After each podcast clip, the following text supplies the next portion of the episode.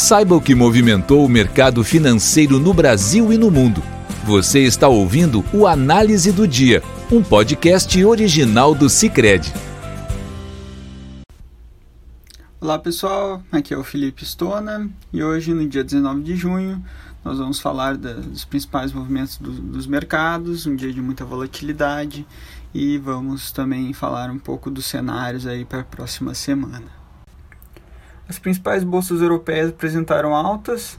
A FTSE na Inglaterra teve uma alta de 1,1%, a DAX e a CAC na Alemanha e na França tiveram altas de cerca de 0,4%, e o movimento foi muito influenciado ao longo do dia pelo discurso da Angela Merkel, que apoiada pelo governo da França e pelo Banco Central Europeu, é, foi enfática em relação a uma proposta de auxílio fiscal de 750 bilhões de, de euros para a recuperação dos países atingidos pelo coronavírus, né, pela crise econômica que esses países estão passando. Né. A reunião para decidir sobre esse auxílio deve ser vai, vai acontecer na, no mês que vem, mas essa sinalização positiva do governo alemão acaba gerando um, um otimismo no mercado. Já nos Estados Unidos, o dia foi marcado por muita volatilidade. A Dow Jones fechou em queda de menos 0,8% e o S&P 500 uma queda também de 0,56%. Esses movimentos muito marcados pela expansão do coronavírus nos Estados Unidos, né, que a gente já, já vem comentando há alguns dias, isso acaba gerando um, uma incerteza no mercado sobre quando alguns estados americanos que estão sendo atingidos agora pelo vírus vão conseguir voltar ao normal.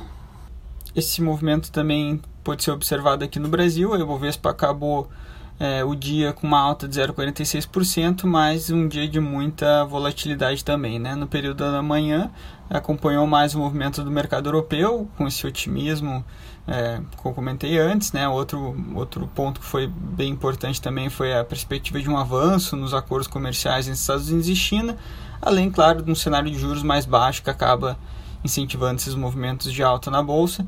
Só que no período da tarde, o cenário americano, de muita incerteza em relação à expansão do coronavírus, acabou puxando um pouco para baixo os resultados e, inclusive, colocando em com retornos aí negativos em alguns momentos do dia, mas a gente fecha a semana com uma alta de 4% na Ibovespa, um movimento bastante positivo.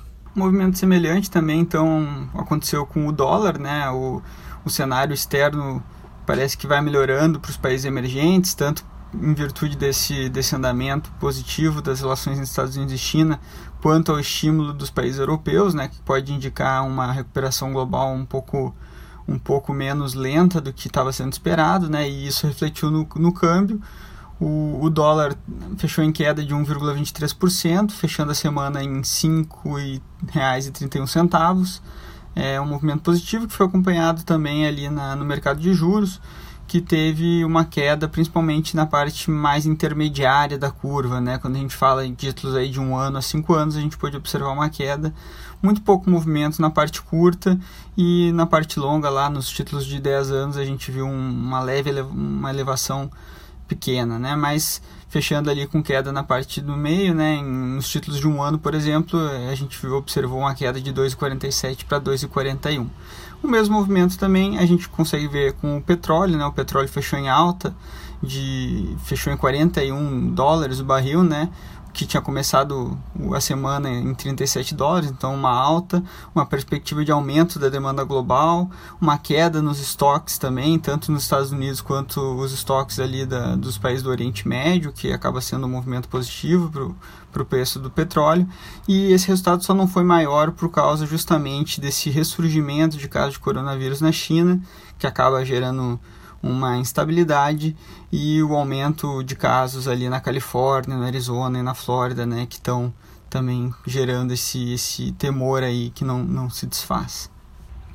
Bom, e para a semana que vem a principal expectativa fica por conta da data do cupom e do relatório de trimestral de inflação, onde o Banco Central vai defender ali os pontos em que ele destacou na nota, né? Vai apresentar suas projeções um pouco mais detalhadas, a gente vai poder entender quais são os fatores principais ali, principalmente em relação a, ao fiscal, né, que foi o que ele colocou no balanço de risco como sendo um fator preponderante para indicar essa parada no corte de ciclo no ciclo de corte de juros, né? Então É, vamos ver como é que ele vai colocar esses pontos.